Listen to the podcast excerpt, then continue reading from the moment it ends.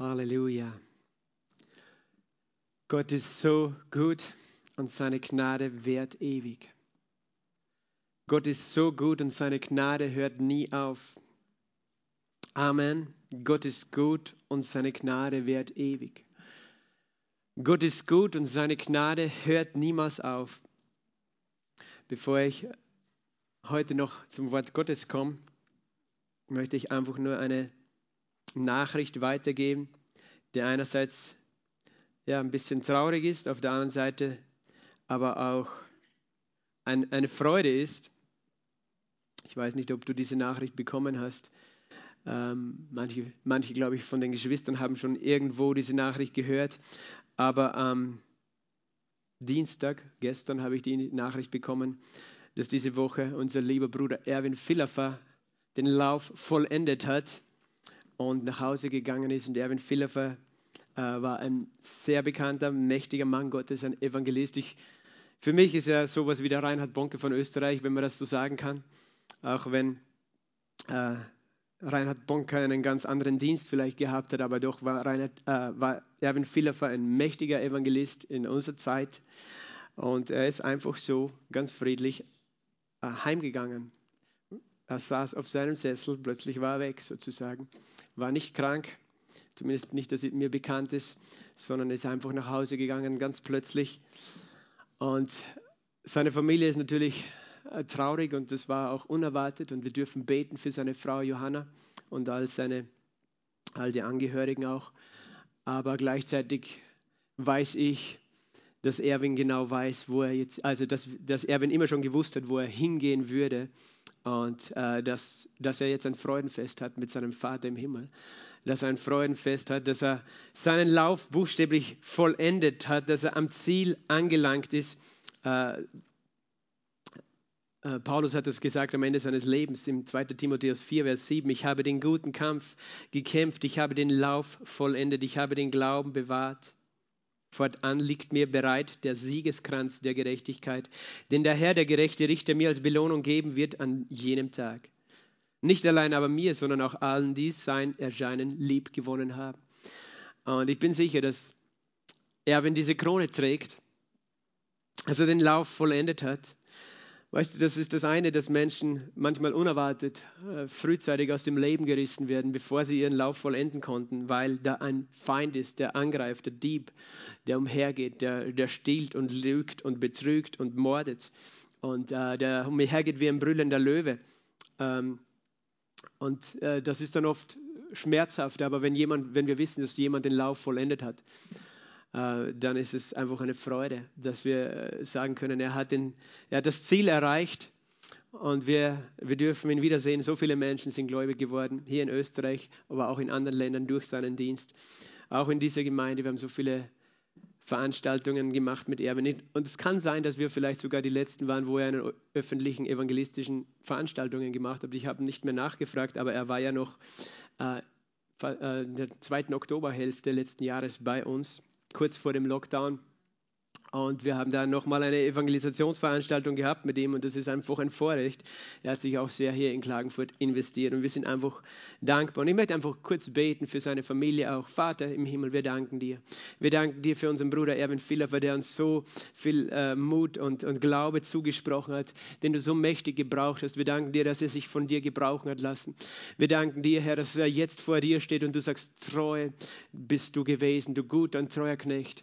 Und ähm, dass du du hinein, dass er hineingehen darf in die Freude von dir, dem Herrn. Aber Vater, wir beten auch für seine Frau Johanna, Vater, wir segnen sie, wir beten, dass du ihr Herz mit Trost erfüllst, mit Hoffnung erfüllst, dass diese Lücke, die jetzt hier hinterlassen ist, ja, dieser, ja, einfach Platz, der da fehlt, wo sie jetzt auf einmal alleine an ihrem Tisch sitzt.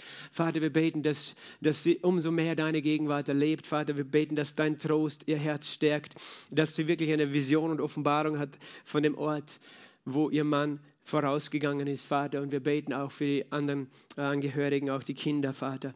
Herr, dass sie einfach einen Trost haben, eine Hoffnung haben, eine, einen Glauben haben, Herr. Weil du ein guter Gott bist, weil du für uns bist, weil du ein wunderbares Reich für uns bereitet hast. In Jesu Namen habe ich gebetet. Amen. Amen, das bedeutet, so ist es, so soll es sein und so sei es. Amen. Ich möchte jetzt mit euch äh, zum Wort Gottes kommen und einen Vers aufschlagen. Den, den Johannesbrief haben wir ja zuletzt hier an den Mittwochabenden durchgelesen, durchgenommen, sozusagen Vers für Vers. Ähm, jetzt ist etwas anderes, was Gott auf mein Herz gelegt hat, darüber zu reden. Äh, mal schauen, ob, wie viele Abende wir dafür in Anspruch nehmen oder ja, wie, wie der Heilige Geist führt. Ähm, ich bin da sozusagen jetzt am Anfang, aber ich möchte das beginnen und auch unter dieses Thema stellen mit einem Bibelvers aus dem ersten Petrusbrief, aus dem vierten Kapitel und dem siebten Vers. Aus dem ersten Petrusbrief, Kapitel 4 und Vers 7. Und hier lese ich folgenden Satz. Es ist aber nahe gekommen das Ende aller Dinge. Seid nun besonnen und seid nüchtern zum Gebet. Es ist aber nahe gekommen das Ende aller Dinge. Seid nun besonnen und seid nüchtern zum Gebet. Vater im Himmel, wir danken dir für dein Wort. Wir danken dir für deine wunderbare Gnade. Wir danken dir, dass dein Wort voller Gnade ist, voller Salbung, voller Kraft ist, voller Leben ist. Wir danken dir, dass dein Wort wunderbar und mächtig ist. Wir danken dir, dass dein Wort heilig ist und dass dein Wort uns Vision und Ausrichtung gibt. Wir danken dir, Heiliger Geist, komm, Heiliger Geist, erfülle mich Herr, dass ich deine ah, Worte sprechen kann, dass du mir Ausdruckskraft gibst und erfülle unser Herz. Öffne die Augen unseres Herzens, dass wir hören, sehen und verstehen, was du, Geist Gottes, zu uns reden möchtest, Herr. In dieser Zeit, wir loben dich, wir lieben dich, Jesus. Wir beten dich an. Amen. Es ist aber nahe gekommen das Ende aller Dinge. Wer hat das geschrieben? Petrus hat das geschrieben in seinem ersten Petrusbrief. Wie lange ist es her? Naja, nicht ganz 2000 Jahre ist das her, dass er das geschrieben hat. Und er hat damals Folgendes gesagt, es ist nahe gekommen. Es ist nahe gekommen das Ende aller Dinge. Wie konnte er das sagen? Was meint er damit? Und was bedeutet das heute für uns? Also, was ich darunter, äh, daraus lesen kann, ist, dass Petrus äh, an etwas gedacht hat, nämlich dass er in einer Zeit lebt, wo, wo er ein Ende sehen würde. Vielleicht hat er selber erwartet, dieses Ende, von dem er hier geschrieben hat, zu sehen. Das wissen wir nicht, aber er hat damit gerechnet, dass es sehr nahe ist. Er hat damit gerechnet, dass es nahe ist und gleichzeitig hat er gesagt, das Ende aller Dinge. Und er hat uns deshalb einen Auftrag gegeben, was zu sein, besonnen zu sein und nüchtern zum Gebet. Besonnen heißt, ähm, überlegt, äh, reflektiert, äh, klug zu sein, weise zu handeln, nachzudenken über was man tut und was man nicht tut, wofür man lebt, wofür man nicht lebt, besonnen zu sein, überlegt zu sein, einfach ähm, ja, zu, äh, zu, zu prüfen, was zählt wirklich. Und das hat Petrus vor 2000 Jahren geschrieben. Äh, das heißt, wenn wir heute das lesen, dann müssen wir damit rechnen. Entweder, entweder können wir sagen, okay, Petrus ähm, hat irgendwie sich geirrt, nahe ist weil es scheinbar doch nicht nahe war.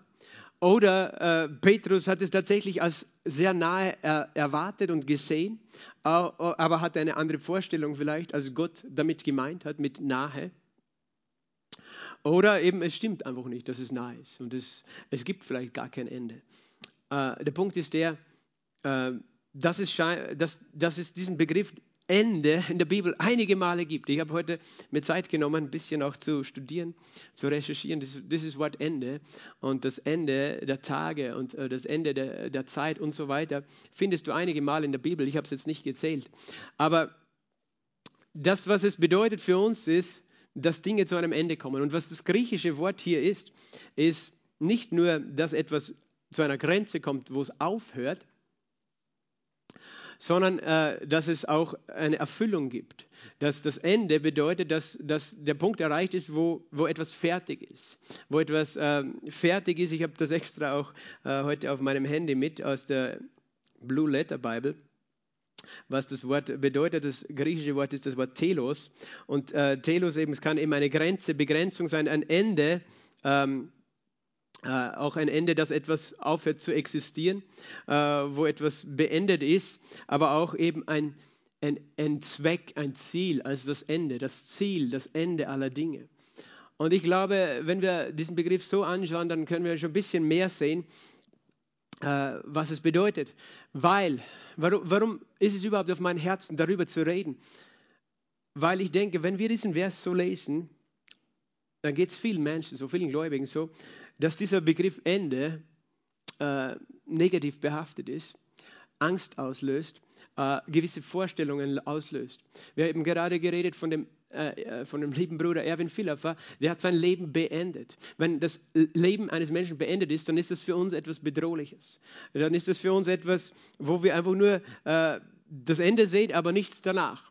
Äh, deswegen, viele Menschen haben für sie, äh, und ich rede jetzt allgemein, ist der, der Tod eben das Ende und deswegen große Angst. Und deswegen wollen sie nicht von einem Ende hören, dass irgendwann etwas zu Ende kommt, dass irgendwann ihr Leben zu Ende geht. Viele Menschen verleugnen das, dass das Leben irgendwann ein Ende hat, das Leben auf dieser Erde ein Ende hat, weil sie keine Ahnung haben, was danach kommt. Und manche tatsächlich auch überzeugt sind, dass es danach nichts mehr gibt. Also kann dieser Begriff Ende etwas sehr Negatives sein und kann auch das hier äh, sehr negativ, äh, eine negative Bedeutung haben. Ne? Das ist nahe gekommen ist das Ende aller Dinge. Und du denkst, Moment mal, ich will ja noch gar nicht, dass die Dinge aufhören. Ich will ja nicht, dass, dass Dinge zu Ende kommen.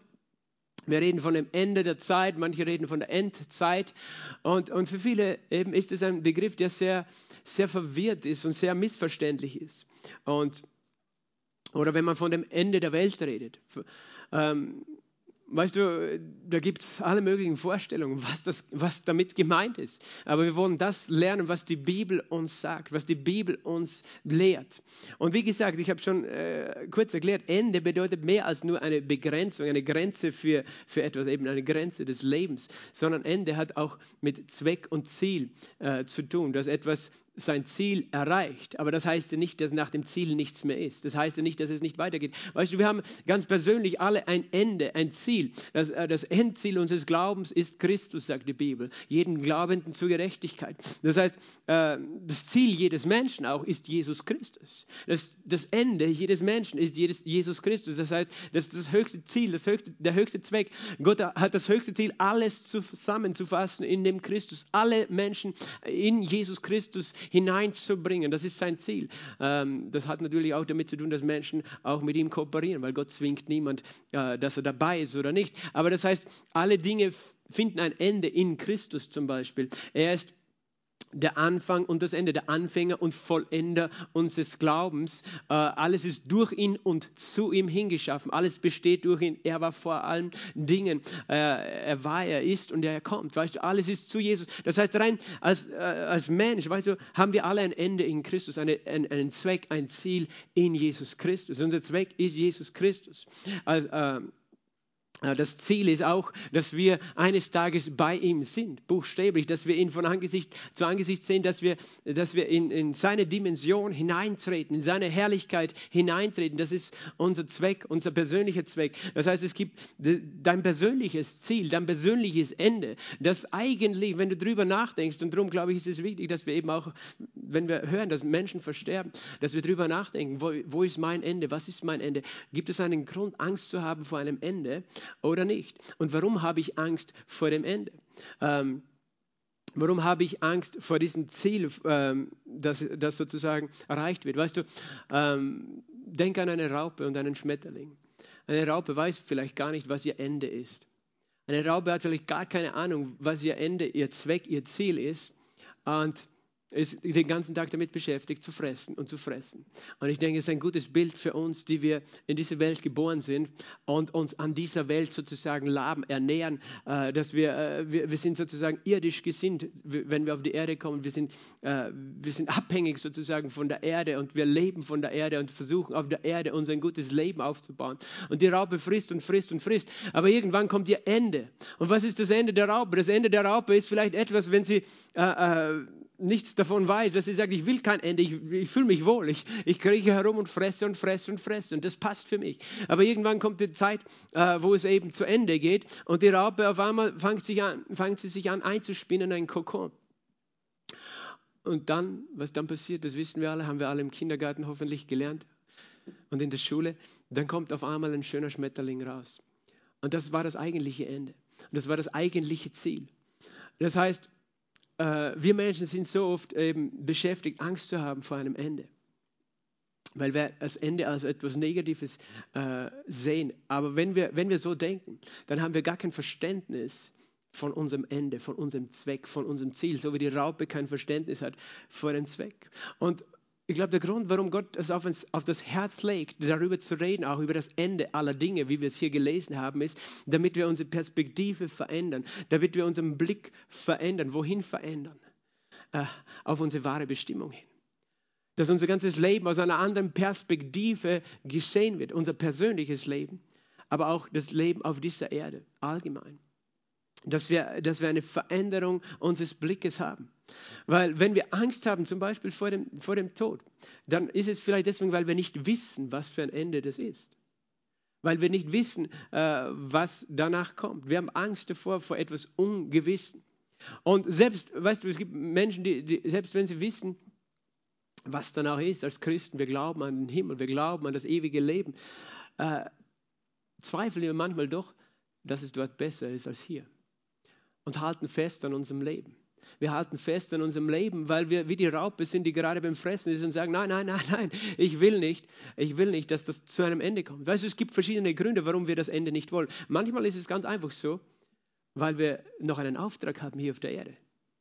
Deswegen wissen wir, es ist noch nicht das Ende und es ist noch nicht gut, dass, dass ich zu Ende komme. Äh, Paulus hat das zum Beispiel gewusst. Er hat gesagt, ich habe Lust abzuscheiden und bei Christus zu sein. Ähm, ich weiß nicht, was ich wählen soll im, ersten, äh, im Philipperbrief im ersten Kapitel. Ich weiß nicht, was ich wählen soll. Bleiben oder gehen zum Herrn. Ich habe Lust abzuscheiden, sagt er, weil Christus ist mein Leben und Sterben mein Gewinn. Aber ich habe auch Lust, hier zu bleiben. Vielleicht schlagst du diesen Vers auf, mit, mit dir, dass du es für dich selber sehen kannst. Philipper Brief Kapitel 1. Philipper Brief Kapitel 1 und Vers äh, 21, denn das Leben ist für mich Christus und das Sterben ist für mich Gewinn. Wenn aber das Leben im Fleisch mein Los ist, dann bedeutet das für mich Frucht der Arbeit und dann weiß ich nicht, was ich wählen soll. Siehst du, Paulus hatte die Wahl. Er wusste, er konnte wählen zwischen Tod und Leben. Manche glauben das nicht, dass das die Möglichkeit ist, aber Gott lässt dir tatsächlich manchmal auch die Wahl. Möchtest du schon nach Hause kommen oder möchtest du noch hier auf der Erde sein? Paulus hat etwas verspürt in, in seinem äh, Herz. Er sagt, ich werde von beiden bedrängt, ich habe Lust abzuscheiden, bei Christus zu sein, denn es ist weit besser. Das Bleiben im Fleisch aber ist nötiger um euretwillen.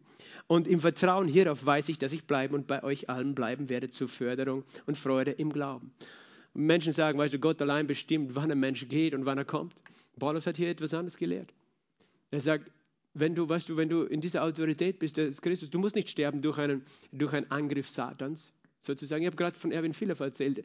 Er ist nicht gestorben durch einen Angriff Satans. Manche Menschen denken, ein Mensch muss krank werden, damit er überhaupt sterben kann. Und du musst nicht krank werden, um zu sterben. Du musst einfach deinen Aufdruck vollenden und wissen, jetzt ist Zeit. Und Paulus wusste, er hat noch eine Verantwortung hier. Deswegen wollte er noch nicht gehen. Aber obwohl er so gedacht hat, weißt du, hat er nicht festgehalten an seinem Leben, weil er eine richtige Perspektive gehabt hat. Welche Perspektive? Er wusste, dass das Gehen besser sein würde als das Bleiben. Er ist eigentlich nicht da geblieben, weil er so an dieser Welt gehangen ist sondern er ist da geblieben, weil er gewusst hat, ich habe eine Verantwortung in dieser Welt, ich habe noch einen Auftrag, um euretwillen will ich bleiben, weil ich euch noch weitergeben möchte, was Gott mir gegeben hat. Und das, das braucht auch ein inneres Gewiss, Gewissheit. Manchmal denken wir, wir sind die Wichtigsten auf der Welt und wenn wir nicht bleiben, kann Gott äh, sich um gar nichts mehr kümmern. Und das ist dann aber falsche, das falsche Motiv, weil weißt du, das ist ein Unglaube. Weil Gott weiß schon, weißt du, er kann einen Menschen in den Himmel nehmen und einem anderen beauftragen, die Arbeit weiterzuführen. Aber wenn du selber weißt, wann du zu, dass du noch zu bleiben hast, sozusagen, dann weißt du es durch den Heiligen Geist. Und nur nebenbei gesagt, Gott sagt grundsätzlich in seinem Wort, er sättigt uns mit langem Leben. Er sättigt uns mit langem Leben. Er möchte tatsächlich, dass du auf dieser Erde ein langes Leben hast, dass du satt bist mit deinem Leben, so wie die Raupe satt ist, bevor sie in den Kokon geht. Dass sie nicht das Gefühl hat, sie, sie hat etwas noch versäumt oder hätte noch etwas zu tun gehabt. Aber Paulus hat gewusst, was das Ende ist. Er hat gewusst, Sterben ist für mich Gewinn, nicht Verlust. Und er hat nicht festgehalten an seinem Leben, um seiner selbst willen, sondern im Glauben, im Glauben, dass, dass er einen Auftrag hat. Und deswegen ist er geblieben. Aber er hat es gewusst. Und meine Frage ist, wissen wir, was das Ende ist? Haben wir Angst vor dem Ende? Dann heißt das eigentlich, wir wissen überhaupt nicht, was das Ende ist. Manche Menschen denken, weißt du, ja, ich glaube schon, dass der Himmel irgendwie gut ist, aber weißt du, auf der Erde, ich muss noch alles, alles erleben, alles sehen, was es zu sehen gibt, alles äh, ausprobieren, was es auszuprobieren gibt und dann vielleicht irgendwann habe ich genug und dann möchte ich in den Himmel. Ähm, Du hast keine Ahnung vom Himmel. Du glaubst, auf der Erde kannst du Dinge äh, erleben, die schöner sind als im Himmel. Aber ich sage, das ist genau umgekehrt. Es ist genau umgekehrt. Und das heißt nicht, dass wir jetzt alle auf einmal sagen, okay, wir wollen nicht mehr auf der Erde sein, wir leben und, und, und beamen uns weg und isolieren uns. Das meine ich damit nicht. Ich, wie gesagt, es geht um die Perspektive. Ich kann mich erinnern, äh, als ich gläubig geworden bin vor wie vielen Jahren ist es jetzt? 17 Jahren hat sich mein Leben sehr, sehr grundlegend geändert, weil mein, mein ganzes Lebensrhythmus hat sich angepasst an die Gemeinde. Das heißt, es war am Freitag, jeden Freitag war Hauskreis und die, äh, am Abend und jeden Sonntag war Gottesdienst. Und da war ich einfach dabei mit meiner Familie. Wir waren einfach dort, nicht weil irgendwer uns gezwungen hat, nicht weil wir irgendwie einen religiösen Stress hatten, sondern weil wir so hungrig waren nach Gott. Das heißt, auf einmal war unser ganzer Lebensrhythmus anders. Für manche Leute ist es ein Problem, wenn sie gläubig werden, weil sie sagen, nein, weißt du, den Sonntag komme ich nicht in die Kirche, weil das ist der einzige Tag, wo ich bis Mittag schlafen kann und den ganzen Tag im Pyjama rumlaufen kann. Und äh, wenn du meinst, dass dich das erfüllt, okay, Gott wird dich nicht zwingen, in die Gemeinde zu kommen, aber wenn du einen Hunger hast, dann wird sich das Leben ändern. Und ich kann mich erinnern, wir, wir waren früher eben, bevor wir gläubig gewesen sind, wir hatten damals schon zwei kleine Kinder, wir waren oft am Sonntag irgendwo unterwegs in der Natur, in den Bergen und sonst wo. Und ich kann mich erinnern, als wir eines Sonntags äh, in der Früh in die Gemeinde gefahren sind und ich habe da sehr, sehr früh auch schon mitarbeiten dürfen, auch im Lobpreis und deswegen war ich dann noch früher sogar. Ähm, und letztlich waren wir dann irgendwie den ganzen Tag immer beschäftigt, haben wir noch Leute besucht von der Kirche.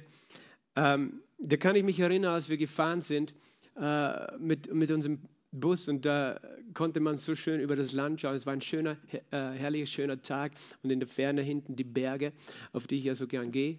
Manche wissen das, dass ich gerne auf Bergen bin. Jesus war auch gerne auf Bergen und auch immer wieder, wo wir Ausflüge gemacht hatten mit unserer Familie. Und und es war irgendwie so ein Wehmut in mein Herz. Ma, Herr, heute ist so ein schöner Tag. Und jetzt haben wir wieder den ganzen Tag äh, andere Dinge äh, vor. Und jetzt kann ich da nicht hinfahren auf die, auf die Berge. Äh, eigentlich würde ich so gerne in die Berge fahren heute mit meiner Familie. Aber gleichzeitig möchte ich ja auch in die Gemeinde zu dir, in den Gottesdienst. Ich möchte dein Wort hören. Ich möchte dich anbeten. Und dann hat Gott so in mein Herz gesprochen damals. Er hat Folgendes gesagt. Eine ganz einfache Frage. Glaubst du nicht, dass es im Himmel auch Berge gibt? Und dann hat er noch weiter geredet. Er hat gesagt, weißt du, du hast die ganze Ewigkeit Zeit, den Himmel zu erkunden und alles, was es dort gibt. Und das war etwas, das in mein Herz gefallen ist damals, wo Gott begonnen hat, meine Perspektive zu verändern. Was ist das Ende meines Lebens? Wir denken, das Ende ist das Ende. Aber Gott sieht es ganz, ganz anders. Wir halten fest an Dingen, wir, wir, wollen, wir haben eine Vorstellung von Dingen auf der Erde, wie wir sie wollen, wie wir sie äh, haben möchten. Und Gott hat eine ganz andere Perspektive. Und wir, wir, wir sehen unser Leben und denken, oh, es ist eh so kurz, wir haben eh nur diese, weiß ich nicht, 100 Jahre zur Verfügung, da muss ich doch was draus machen. Und Gott sagt, nein, du hast, wenn du an mich glaubst, du wirst nicht sterben in Ewigkeit. Du hast eine Ewigkeit zur Verfügung. Was sind 100 Jahre? 100 Jahre auf dieser Erde, die du mit deinem Auftrag hier bist. Weil diese Erde ist nicht der Himmel. Es gibt ein größeres Ziel. Es gibt ein größeres Ziel. Und dann verstehst du auf einmal, dass das Ende und das Ziel überhaupt nichts ist, mit dem Gott dir Angst machen möchte, sondern dass er dir eine Hoffnung gibt, eine Zuversicht, durch eine Zeit durchzugehen in deinem Leben, wo du vielleicht für dein Fleisch irgendwelche Entbehrungen hast aber wo du eine Vision hast, wo du ein Ziel hast, weil du ein Ziel vor Augen hast, das Ende aller Dinge sozusagen sehen kannst. Und das Ende ist aus Gottes Sicht hat nichts mit Angst zu tun. So wie das Ende eines Schmetterling, einer Raupe nichts mit Angst zu tun hat, sondern das Ende hat mit, mit Erfüllung zu tun, mit einem Ziel zu tun. Und wenn Petrus hier redet, das ist nahe gekommen, das Ende aller Dinge, dann wusste er, dass es etwas Größeres gibt. Und ich habe gerade äh, geredet von dem Persönlichen, das Ende, das wir alle haben, nämlich das Ziel, die Herrlichkeit hineinzugehen, ein ewiges Leben zu haben, an einem Ort zu sein, wo es keinen Schmerz, keine Trauer gibt, äh, keine Krankheit, weißt du, keine Begrenzung. Äh, weil keine Vergänglichkeit da ist, nichts Böses, keinen Krieg, nichts, nichts, nichts, nichts, was irgendwie zerstörerisch ist, denn Gott ist nur gut. Ähm, Aber es geht auch darum, dass wir auf dieser Erde, wo wir hier sind, dass wir verstehen, dass Gott ein Ende hat. Ein Ende für das, was wir auf der Erde sehen, seit Menschen geschaffen worden sind, also vor 6000 Jahren von Gott.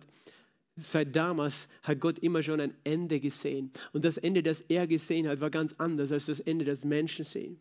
Menschen reden von dem Ende der Welt und reden davon, dass die Welt zugrunde geht und äh, denken an die Sintflut auch, denken daran, ja, da ist die Welt untergegangen. Ja, und wenn die Christen von Ende reden und Endzeit, auch viele Christen haben dann die Vorstellung, dann ist die Welt zu Ende. Also eigentlich möchte ich, dass das gar nicht in meiner Lebzeit passiert, dass das Ende kommt, weil das ist nur schlecht. Das Ende ist nur schlecht. Ich habe mal ein Buch gelesen als, als Jugendlicher ein, als ein Fiction-Roman, also äh, eine erfundene Geschichte, wo der, wo der Autor sich das Ende so vorgestellt hat in einem Atomkrieg, wo am Schluss kein Leben mehr auf der Erde war. Am Schluss war, war noch eine, ein kleines U-Boot übrig, das, das noch eine Besatzung hatte, das herumgefahren ist und geschaut hat, ob sie irgendwo noch Leben finden, äh, bis sie selbst keine Ressourcen mehr hatten letztlich und dann alle gestorben sind. Und weißt du, das ist nicht das Ende, wie Gott sich das vorstellt. Und wenn du so eine Vorstellung hast von Endzeit und dem Ende der Dinge und dem Ende der Welt, weißt du, dann verstehe ich, dass du Angst hast. Aber das ist nicht, was die Bibel uns lehrt. Wenn die Bibel uns über das Ende lehrt, dann ist das etwas, was, was Christen Hoffnung gibt, weil es ein Ziel gibt. Und wenn du sagst, ich will aber nicht, dass das Ende schon kommt, dann hast du überhaupt noch gar nicht verstanden, dass es gut ist für dich, wenn das Ende kommt. Wenn das Ende da ist, dann ist nämlich das Ziel erreicht. Und du sagst, ja, es macht ja keinen Sinn mehr, irgendwas zu tun, wenn, wenn das Ende schon da ist. Was heißt, es macht keinen Sinn mehr? Hast du nicht verstanden, dass wenn das Ende da ist, das zugleich ein Anfang ist? Ein Anfang einer Herrlichkeit, ein Anfang einer Ewigkeit. Und ich äh, möchte über das Ende auch reden im Hinblick auf das Ende, wie Gott sich diese Welt vorstellt, weil die Bibel uns ganz viel darüber lehrt, über das, was Gott bestimmt hat. Und es ist so wichtig, dass wir äh, verstehen, es gibt eine himmlische Perspektive, wo es um dich geht und die Ewigkeit bei Gott. Aber es gibt auch eine Perspektive auf der, Ewigkeit, äh, auf der Erde.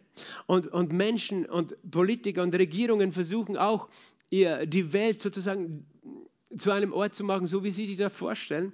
Aber Gott hat ein anderes Ziel. Gott hat ein Ende für diese Welt. Aber das Ende für diese Welt heißt nicht, dass er die Welt völlig zerstört. Überhaupt nicht. Das Ende heißt, er hat einen Zweck, er hat ein Ziel, etwas bestimmt. Halleluja.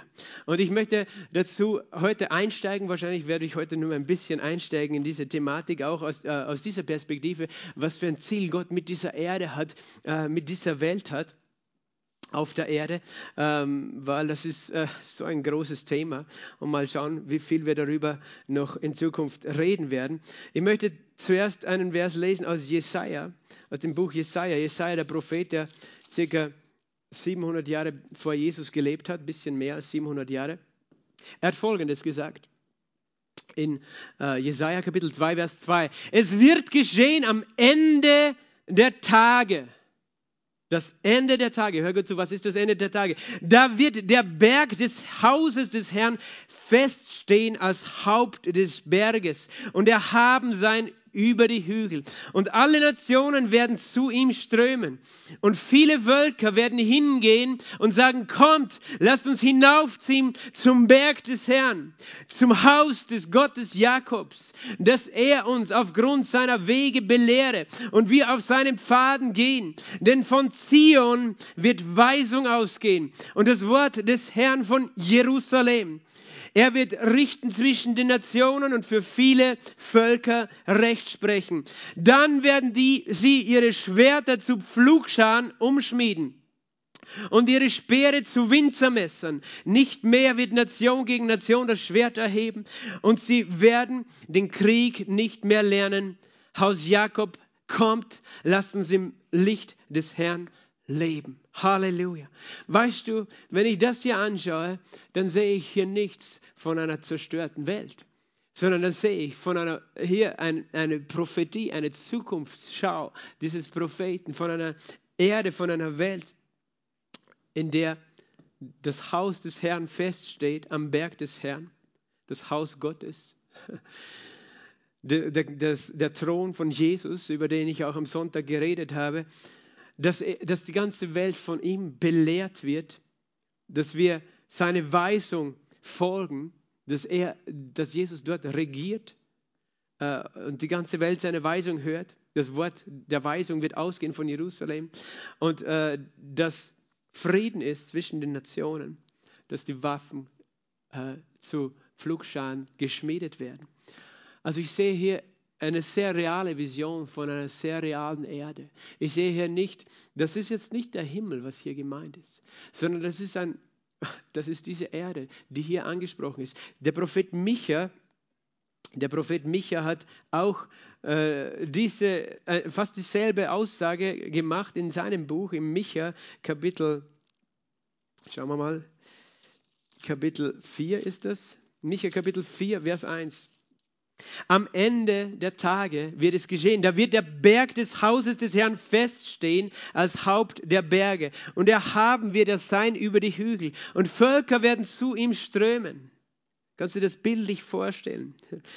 Wie die Völker strömen zu ihm, zu Jesus. Und viele Nationen werden hingehen und sagen, kommt, lasst uns hinaufziehen zum Berg des Herrn und zum Haus des Gottes Jakobs, dass er uns aufgrund seiner Wege belehre. Also fast dasselbe, was Jesaja gesagt hat. Wir wollen auf seinem Faden gehen, denn von Zion wird Weisung ausgehen von, und das Wort des Herrn von Jerusalem. Und er wird richten zwischen vielen Völkern, Recht sprechen für mächtige Nationen bis in die Ferne. Und dann werden sie ihre Schwerter zu Pflugscharen umschmieden, ihre Speere zu Winzermessern. Nie mehr wird Nation gegen Nation das Schwert erheben und sie werden das Kriegführen nicht mehr lernen. Halleluja. Sie werden sitzen, jeder unter seinem Weinstock und jeder unter seinem Feigenbaum und niemand wird sie aufschrecken, denn der Mund des Herrn hat, hat geredet. Ja, alle Völker leben, ein jedes im Namen seines Gottes. Wir aber leben im Namen des Herrn, unseres Gottes, für immer und ewig. Für immer und ewig. Wenn du jetzt hörst, dass das Ende der Tage, das Ende der Dinge nahe gekommen ist, gibt es einen Grund, warum wir fürchten sollten? Das Ende der Tage. Wenn am Ende der Tage das geschieht, Halleluja, ich freue mich so auf das Ende der Tage. Und zwar meine ich jetzt das Ende der Tage nicht nur meines Lebens auf der Erde, weil ich weiß, dann bin ich in der Herrlichkeit, sondern ich meine das Ende der Tage dieses Weltsystems, dieser Welt, so wie sie jetzt ist. Das ist etwas, das wir als Gläubige erwarten dürfen und sogar erwarten sollen und uns danach sehnen sollen. Weil das, was wir jetzt auf der Erde sehen, ist nicht das, was hier beschrieben ist, oder? Wir sehen auf der Erde das Gegenteil von, dass die Waffen zum Flugschwagen äh, geschmiedet werden, sondern umgekehrt. Es werden Waffen produziert und, und Raketen gebaut und alles mögliche Dinge. Aber es ist meine größte Sehnsucht, das zu sehen, dass sich das erfüllt, was hier geschrieben steht. Das heißt, das Ende der Tage ist für uns eine wunderbare Wahrheit, eine wunderbare Offenbarung Gottes, die er für uns hat. Und ich möchte äh, noch heute zwei Verse dazu äh, geben. Das heißt, wir sehen diese große Vision und ich nenne das jetzt die Vision von dem Reich Gottes, das auf der Erde manifestiert ist. Das ist ein buchstäbliches Reich. Ich möchte dir ein Geheimnis sagen, wenn du Gott glauben möchtest, wenn du die Bibel verstehen möchtest, dann geht es nur, wenn du sie wörtlich auslegst. Wenn du die Bibel verdrehst, wenn du die Bibel versuchst, alles nur zu interpretieren, du wirst immer deine eigene Interpretation und Meinung haben. Nur wenn du sie wörtlich auslegen wirst, dann wirst du sie auch wirklich verstehen und ergreifen. Und dann wird sie für dich zu einer Realität werden, weil viele Menschen nehmen vieles aus der Bibel und machen daraus alles nur Symbole. Ich sagte, du kannst nur dort äh, Dinge symbolisch auslegen, wenn sie im Kontext tatsächlich symbolisch gemeint sind. Und, und es gibt auch manchmal äh, eine Mischung, zum Beispiel der Berg des Herrn. Das ist natürlich symbolisch. Weißt du, Gott wird da nicht einen riesigen Berg auf einmal einpflanzen, wo oben ganz oben sein Palast steht, sondern der Berg ist das Reich Gottes, der Berg des Herrn. Aber, aber grundsätzlich, er meint es buchstäblich, dass er hier auf dieser Erde regieren wird. Er, er, redet hier von der Erde und nicht von dem Himmel, weil im Himmel gibt es sowieso keine, äh, weißt du, Schwerter, die, die die Nationen geschmiedet haben, sondern im Himmel äh, ist der Himmel, sondern hier redet es von dem Reich Gottes auf der Erde.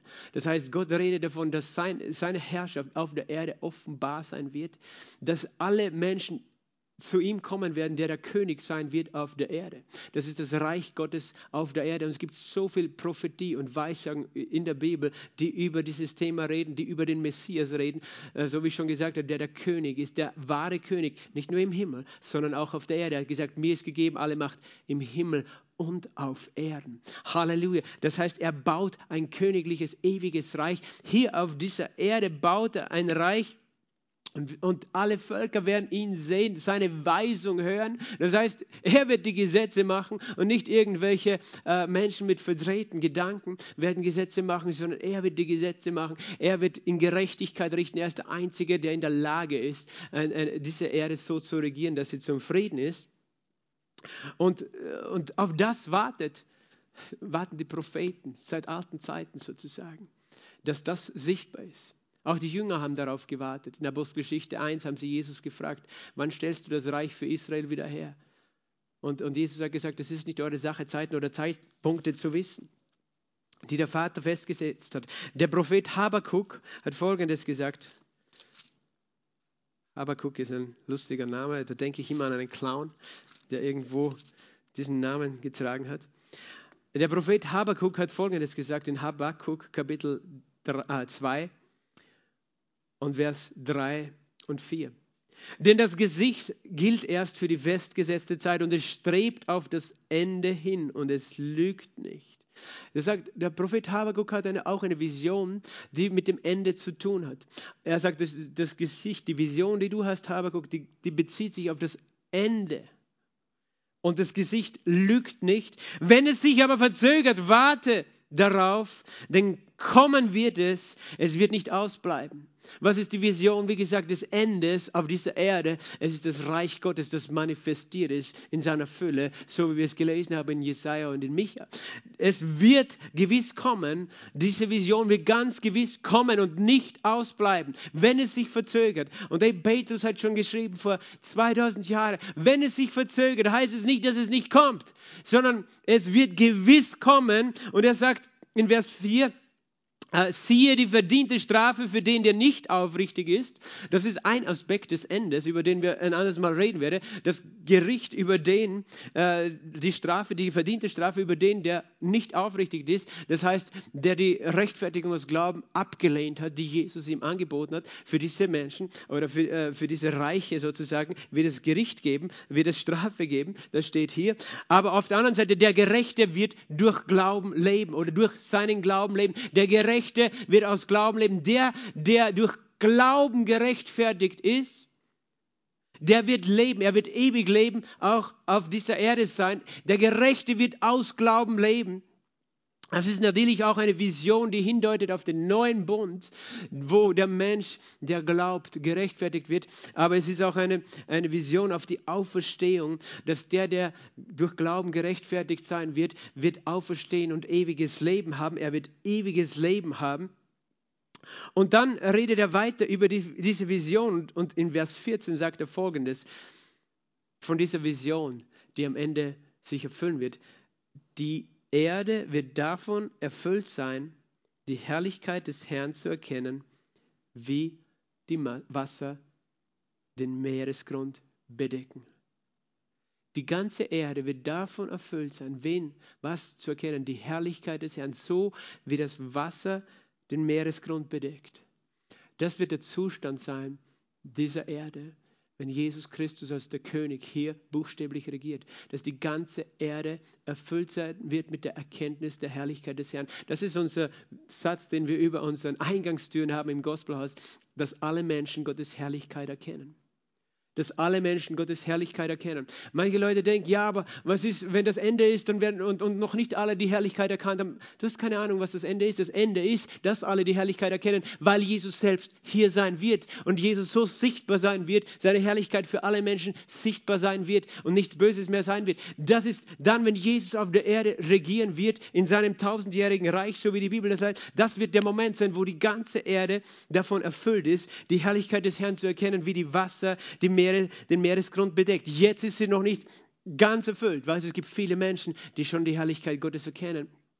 Wobei nur als Stückwerk. Aber eines Tages werden wir sie in, in der ganzen Fülle erkennen, die Herrlichkeit Gottes. Und ich möchte dir zeigen, dass, warum ich sagen kann, dass dieser Satz, diese Erkenntnis der Herrlichkeit Gottes sich auf das Reich von Jesus bezieht. Und da komme ich dann schon zum Schluss für heute. Und das ist Jesaja Kapitel 11 und äh, Vers 1 folgende. Jesaja Kapitel 11, Vers 1 folgende. Ich weiß, wir lernen heute aus den Propheten. Jesaja Kapitel 11 und Vers 1 folgende. Ein Spross wird hervorgehen aus dem Stumpf Isais. Ein Schössling aus seinen Wurzeln wird Frucht bringen. Und auf ihm wird ruhen der Geist des Herrn, der Geist der Weisheit und des Verstandes, der Geist des Rates und der Kraft, der Geist der Erkenntnis und der Furcht des Herrn. Und er wird sein Wohlgefallen haben an der Furcht des Herrn. Er wird nicht richten nach dem, was seine Augen sehen und nicht zurechtweisen nach dem, was seine Ohren hören. Wer ist hier gemeint?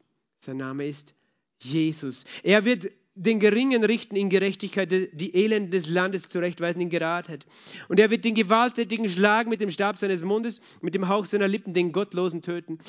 Hier ist gemeint der Antichrist, den er mit dem Hauch seines Mundes tötet. Gerechtigkeit wird der Schurz seiner Hüften und die Treue der Schurz seiner Lenden. Der Wolf wird beim Lamm weilen, der Leopard beim Böckchen lagern. Das Kalb und der Junglöwe und das Mastvieh werden zusammen sein und ein kleiner Junge wird sie treiben. Kuh und Bären werden miteinander weiden, ihre Jungen werden zusammenlagern. Der Löwe wird Stroh fressen wie das Rind und der Säugling wird spielen am Loch der Wipper und das entwöhnte Kind seine Hand ausstrecken nach der Höhle des Ottern, der Otter. Man wird nichts Böses tun, noch verderblich handeln auf meinem ganzen heiligen Berg. Ähm, eine Frage. Glaubst du, dass das so ist? Ich glaube das. Weißt du, Gott wird sogar Frieden bringen im Tierreich. Unfassbar, aber er wird es tun. Der Löwe wird Heu fressen, sagt die Bibel. Ähm, das wird alles passieren auf seinem ganzen heiligen Berg. Wie gesagt, das kannst du wörtlich nehmen. Das können wir wörtlich so nehmen, so wie es da steht. Und weil wir das noch nicht sehen, wissen wir, das redet nicht von dem, das wir jetzt sehen, sondern von dem, was sein wird, wenn Jesus als König auf der Erde herrscht. Und dann erkläre, warum das so sein wird dann, weil dann sagt er das Gleiche, was Habakkuk gesagt hat, mehr oder weniger. Denn das Land wird voll von Erkenntnis des Herrn sein, wie von Wasser, die das Meer bedecken. Das ist der Grund, warum das sich manifestiert wird, weil Jesus offenbar sein wird auf dieser Erde für alle. Und das ist das Ende der Dinge, das ist äh, das Ende der Zeiten, das Ende der Tage für diese Erde. Das heißt, es hat nichts damit zu tun, mit einem Ende, das Zerstörung bringt, sondern es hat damit zu tun, mit dem Ziel, das Gott erfüllt, nämlich dass Jesus Christus als König auf dieser Erde herrscht. Halleluja. So mächtig herrscht, dass sogar die Schlangen nicht mehr giftig sind und die Löwen nicht mehr Fleisch fressen. Halleluja. Es wird an jenem Tag geschehen, der Wurzelspross Isais, der als Feldzeichen der Völker dasteht. Nach ihm werden die Nationen fragen und seine Ruhestätte wird Herrlichkeit sein. Halleluja. Vater, ich danke dir jetzt, dass du uns gelehrt hast und uns lehrst, weiter lehrst. Und ich bete um Offenbarungserkenntnis. Wir loben dich und preisen dich, dass du unser Ende, unser Ziel bist, Jesus Christus. Wir danken dir, dass du jede Angst von jedem von uns wegnimmst, jede Unsicherheit und Ungewissheit bezüglich deiner Pläne, sondern wir sagen, du hast wunderbare Pläne. Wir erklären, dass dein Berg feststehen wird, das Haus des Herrn feststehen wird auf dieser Erde. Wir danken dir, dass wir wissen, Herr, egal was wir heute sehen, wir werden sehen, wie auf dieser Erde dein Friede regieren wird, wie alle Menschen deine Herrlichkeit erkennen werden. Und wir beten, dass wir heute schon dazu beitragen, dass Menschen deine Herrlichkeit verstehen, erkennen und sehen können. In dem Namen Jesu Christi. Amen. Gott segne dich und wir sehen uns im Livestream am Sonntag.